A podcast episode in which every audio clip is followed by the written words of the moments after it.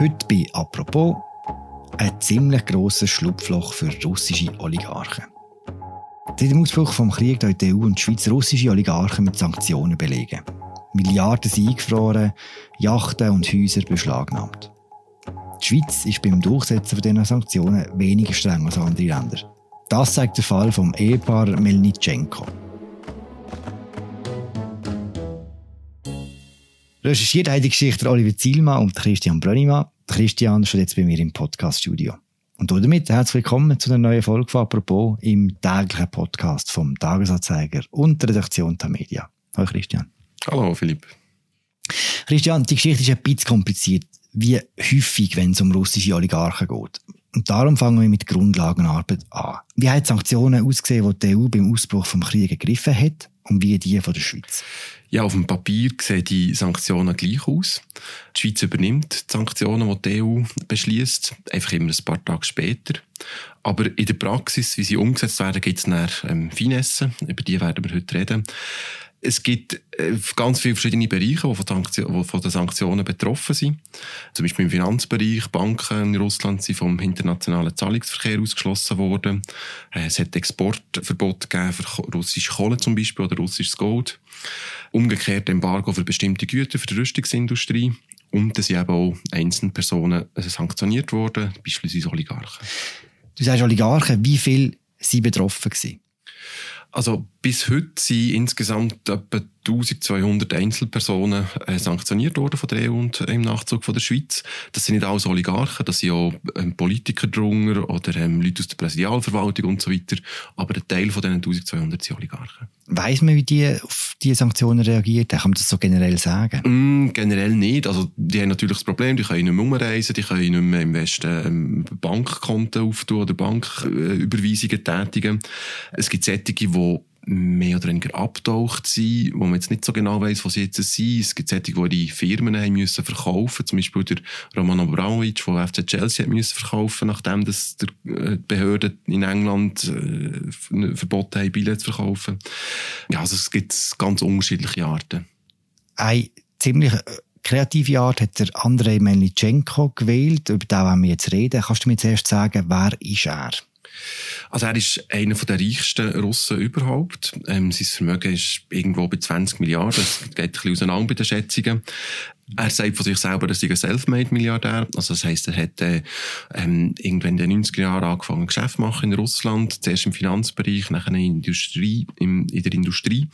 Wie das aber halt so ist in Russland in dieser Zeit, kann man es nie so genau sagen, ob das alles ganz mit rechten Dingen zu und her gegangen ist, wie er so reich geworden ist.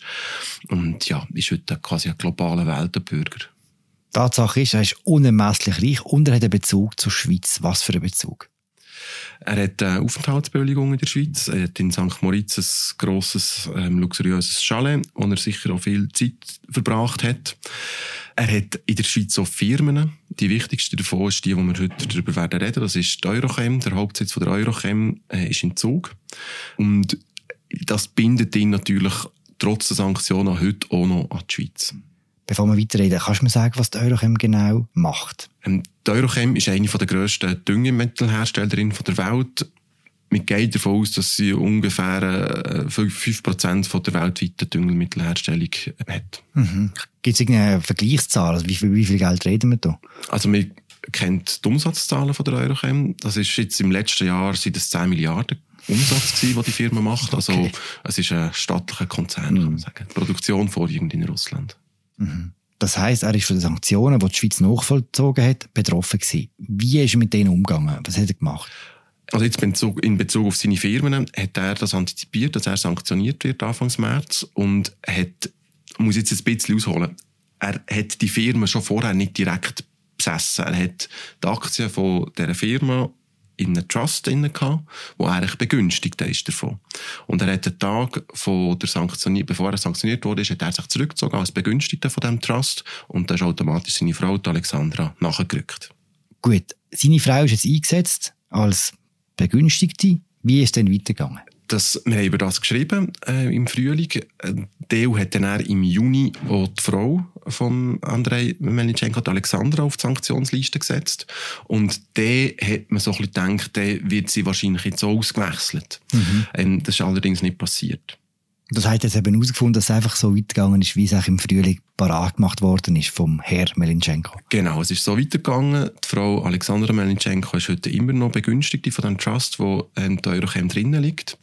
Der Eurochem-Anwälte selber argumentieren, dass das total okay ist, nämlich darum, weil das, was in einem Trust liegt, gilt nicht als Besitz von der mhm. begünstigten Person mhm. im rechtlichen Sinn. Mhm. Und das, was im Trust liegt, kann die begünstigte Person auch nicht kontrollieren, im Sinne von, dass sie bestimmen was jetzt zum Beispiel mit der Eurochem passiert, wenn ein Verwaltungsrat müsste ausgewechselt werden und so weiter. Das ist alles treuhänderisch übergeben.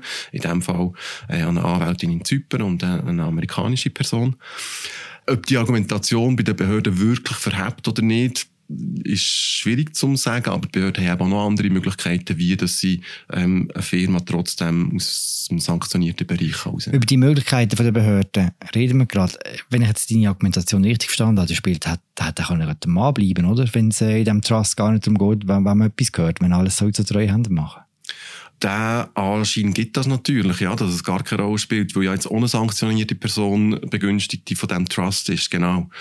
Ob Behörden das akzeptieren, dass in einem Trust, dass das, was in einem Trust liegt, nicht unter Sanktionen fallen, halte ich für eher weniger wahrscheinlich, aber die Behörden haben auch noch andere Möglichkeiten, wie dass sie bestimmte Firmen können von Sanktionen ausnehmen obwohl die Leute hinter diesen Firmen sanktioniert sind. Weiss man etwas über diese Frau? Was macht denn die so? Ja, sie ist seit äh, langer Zeit die Ehefrau von Andrei Melnichenko. Sie ist gebürtige Serbin. Sie hat, hat ähm, vor der Ehe eine Karriere gemacht als Popsternli, hat in der Girlband gesungen, hat da gemodelt. Beste Voraussetzungen, um eine grosse Düngemittelfabrik zu übernehmen. Ähm, da kann man natürlich unterschiedlicher Meinung sein. Also jetzt gehen wir zu den Behörden. In der Schweiz ist SECO die Behörde, die überprüft, ob die Sanktionen eingehalten werden und ob alles mit rechten Dingen zugeht. Ich nehme an, SECO weiss, dass die Frau Melnichenko jetzt Begünstigte von diesem Trust ist. Ja, natürlich. ZECO sagt, sie sei in engem Austausch mit der Eurochem ähm, und hat sich auch informieren wie die Besitzverhältnisse genau aussehen und hat sich bestimmte Garantien von Eurochem gegeben, ähm, die dann dem SECO ermöglicht haben, dass es so weiterzulaufen. Das heisst aber, SECO hat bewilligt, dass Frau Melnichenko diesen Trust hat also in dem Sinne nicht bewilligt, aber sie haben quasi ähm, äh, festgehalten, schriftlich und das auch bestätigt gegenüber der Eurochem, dass trotz dieser Struktur die Eurochem nicht als sanktionierte Firma gilt. Wie macht denn das SECO bei anderen Trusts? Weil Eurochem ist nämlich ja nicht die einzige Firma, die sich so organisiert. Also ZECO sagt, dass in vielen Fällen, wo es Vermögenswerte eingefroren sind in der Schweiz, die Vermögenswerte in Trusts liegen. Also es ist nicht so, dass ein Trust einfach vor Sanktionen schützt in der Schweiz. SECO weist aber auch darauf hin, dass es einen anderen Mechanismus gibt, wie man eine Firma kann von Sanktionen ausnehmen kann, die in einem Trust liegt. Mhm. Ähm, und zwar äh, ist das ein sogenanntes Ringfencing. Mhm. Also man tut den Vermögenswert abtrennen von den Personen, die sanktioniert sind, soweit, dass sichergestellt ist, dass keine Zahlungen von, jetzt in dem Fall von der Eurochem oder von der Firma zu diesen Personen geleistet wird, solange die sanktioniert bleiben. Mhm. Und die, die gehen davon aus, dass jetzt im Fall von der Eurochem so ein Ringfencing vorliegt? es gibt schon Hinweise, die auf das herdeuten. Ja, insbesondere auch, wenn Zeko sagt, dass in vielen Fällen, wo Vermögenswerte eingefroren sind, so ein Trust in der Struktur drin ist kann man daraus schließen, dass der Trust vom SECO aus nicht so weit entfernt von einer sanktionierten Person angeschaut wird, dass das äh, nicht wird zur Sanktionierung führen Darum, ja, das Ringfencing ist sehr wahrscheinlich. Das heißt, wenn ich es richtig begreife, solange aktuell kein Geld fließt, gerade jetzt, zwischen Melnischenkos und Eurochem, solange ist es easy. Ja, ich glaube, so könnte man es sehr verkürzt ausdrücken. Mhm. Wie machen das andere Länder, wo Eurochem auch aktiv ist? Dadurch haben wir in vielen EU-Ländern äh, Tochterfirmen. Und wir haben mindestens drei gefunden, Italien, Litauen und Polen, wo die Behörden Aktien eingefroren haben von Eurochem-Tochterfirmen oder auch Vermögenswerte, also Konten eingefroren haben und so in dem Sinne strenger umgehen mit dieser Situation. Gibt es eine Erklärung, warum die Schweiz weniger streng ist? Ja, darüber kann man eigentlich nur spekulieren. Einerseits ist vielleicht ähm, Wirtschaftsstandort, wo man nicht möchte gefährden. Eurochem ist mit einiger Wahrscheinlichkeit ein sehr guter Steuerzahlerentzug. Andererseits ist die Eurochem in einem Bereich tätig, wo halt für quasi die Welternährung wichtig ist. Das ist auch ein grosses Argument, das Eurochem äh, immer wieder bringt, warum dass man zurückhaltend sein mit Sanktionen bei, bei ihrem Fall. Das heisst, Eurochem sanktionieren würde bedeuten, äh, Düngemittelherstellung gefährden, würde bedeuten, äh, Hunger in armen Bereichen von, von, in armen Regionen von der Welt äh, könnte, könnte steigen. Mhm. Dass das so ist, hat ihr jetzt eben bekannt gemacht. Das haben wir vorher in der Öffentlichkeit nicht gewusst. Jetzt gibt es, glaube ich, auch politischen Druck, dass man das ändert. Also es gibt einfach Stimmen, und zwar nicht nur von links, sondern bis weit ins bürgerliche Lager, wo ähm, das tatsächlich in Frage stellen, dass die Praxis in der Schweiz so locker gehandhabt wird. Also sowohl der Präsident von der FDP wie der Mittepräsident finden das beide nicht gut, dass der ZECO so handelt, wie es handelt. Mhm. Und haben Sie etwas in Aussicht gestellt, dass Sie etwas unternehmen dagegen? Nein, also es gibt keine, bis jetzt keine Bewegung. Ich glaube, das ist eine Aufgabe von der Verwaltung, die Sanktionen umzusetzen. Und die Politik kann sagen, wenn sie irgendwo nicht einverstanden ist und vielleicht kommt irgendwo Bewegung rein, aber bis jetzt nicht. Mhm. Man hat schon einfach nicht so ein gutes Gefühl, wenn man die ganze Geschichte einfach so sich anlässt, oder? Ja, es ist einfach inkonsequent. Wenn man sagt, wir würden Herrn Menitschenko sanktionieren und er auch seine Frau, aber die wichtigste Firma, die äh, irgendwo Verbindungen hat noch zu ihnen, äh, dann unantastet lässt, dann kommt man tatsächlich von außen betrachtet nicht so richtig nach, was das eigentlich soll.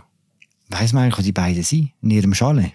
Ähm, nein, ähm, sie sind nicht mehr in der Schweiz sicher. Äh, ich, ich gehe davon aus, dass sie in den Arabischen Emiraten sind. Äh, es gibt Hinweise darauf, also ihre Yacht ist dort mal ähm, geortet worden. Der Herr Menschenko hat ein grosses Interview gegeben, den Sommer in der Weltwoche mit Herrn Köppel und dort ähm, ist die Zeichnung mit Ras Al Khaimah, also im Arabischen Emirat. Darum wir wissen auch, dass die Arabischen Emirate äh, die Sanktionen, die weltweit ergriffen worden sind, nicht, mittragen. Darum ist die Wahrscheinlichkeit gross, dass sie dort sind. Vielleicht sie an die WM wer weiß. Das, äh, auch das im Bereich der Spekulationen. ich weiß nicht, ob sie Zeit haben für das. Oder Lust. Danke, Christian, für das Gespräch. Danke dir, Philipp. Die ganze Recherche von Christian Brönnimann und von Oliver Zilo lesen ihr auf unserer Webseite. Auch die erste Geschichte, die die beiden geschrieben haben, über äh, Sanktionen oder eben Nicht-Sanktionen gegen, gegen Hermann Schenko. Danke vielmals fürs Zuhören. Und wir hören uns morgen wieder. Ciao zusammen.